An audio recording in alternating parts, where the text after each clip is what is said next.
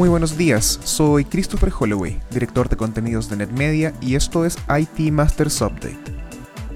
Cada lunes revisaremos en 5 minutos las noticias que más impacto tuvieron en el mundo IT en la última semana, para que comience su jornada mejor preparado. Hoy es lunes 18 de enero y esto es lo que necesitas saber.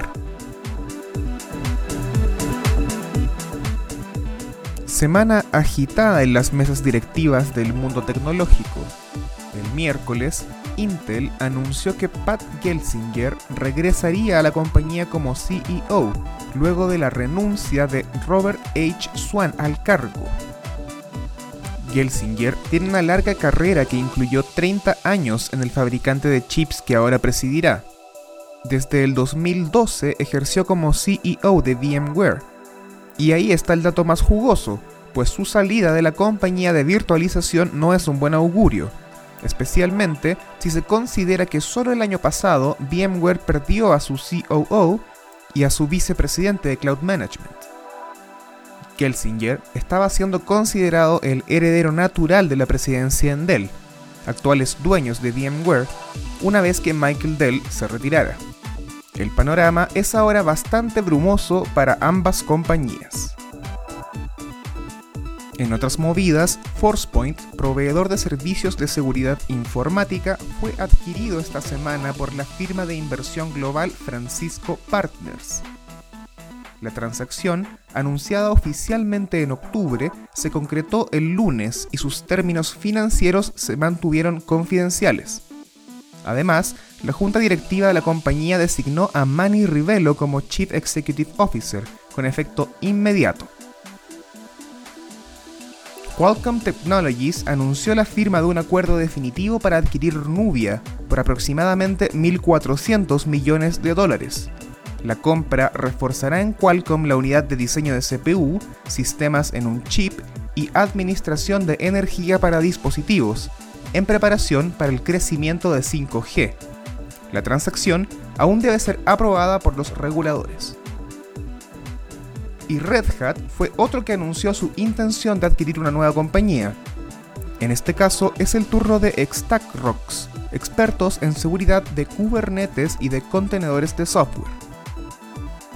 Red Hat indicó que transformará la tecnología de StackRox en código abierto y que prevé concluir la operación en el primer trimestre del año. El miércoles se termina la atribulada era de Donald Trump y Joe Biden se transformará en el presidente número 46 de los Estados Unidos. ¿Qué habrá en su agenda tecnológica? Biden probablemente seguirá una política similar a la de Barack Obama. El anterior presidente demócrata tiene una cercanía y simpatía bastante pública con Silicon Valley y se le responsabiliza en parte por el poder desproporcionado con el que cuentan las tecnológicas actualmente. Otra señal que apunta en esta dirección es que Kamala Harris vicepresidenta electa, ha hecho su carrera reciente como senadora por California y es uno de los personajes del mundo político más cercanos a las Big Tech. Aún así, se espera que éstas se vean afectadas por muchas más regulaciones que limiten su poder. Clave será la discusión en torno a la sección 230 del Acta de Telecomunicaciones, que exime de responsabilidad a las redes sociales por el contenido publicado en ellas, y que tanto republicanos como demócratas quieren eliminar. China seguirá siendo un enemigo en el plano tecnológico, pero se espera que Biden suavice las severas restricciones comerciales impuestas por Trump. Otro tema importante es la privacidad de datos, y para facilitarla es probable que esta administración plantee una ley nacional de privacidad de datos, al estilo de la GDPR europea. Otra medida que impactará con fuerza en el mundo IT es la reinstauración de la visa H1B, otorgada a trabajadores altamente calificados.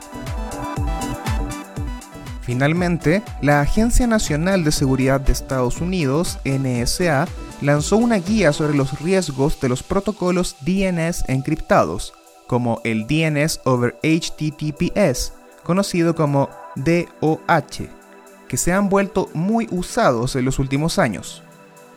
La agencia advirtió que el DOH no previene por completo que actores maliciosos vean el tráfico de los usuarios y que al desplegarlos en redes corporativas pueden ser usados para bypassear muchas herramientas de seguridad que confían en el rastreo del tráfico DNS clásico. Eso fue todo por esta semana.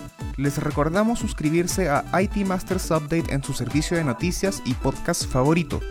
Nos encontramos en iTunes, Spotify y Stitcher. Hasta la próxima.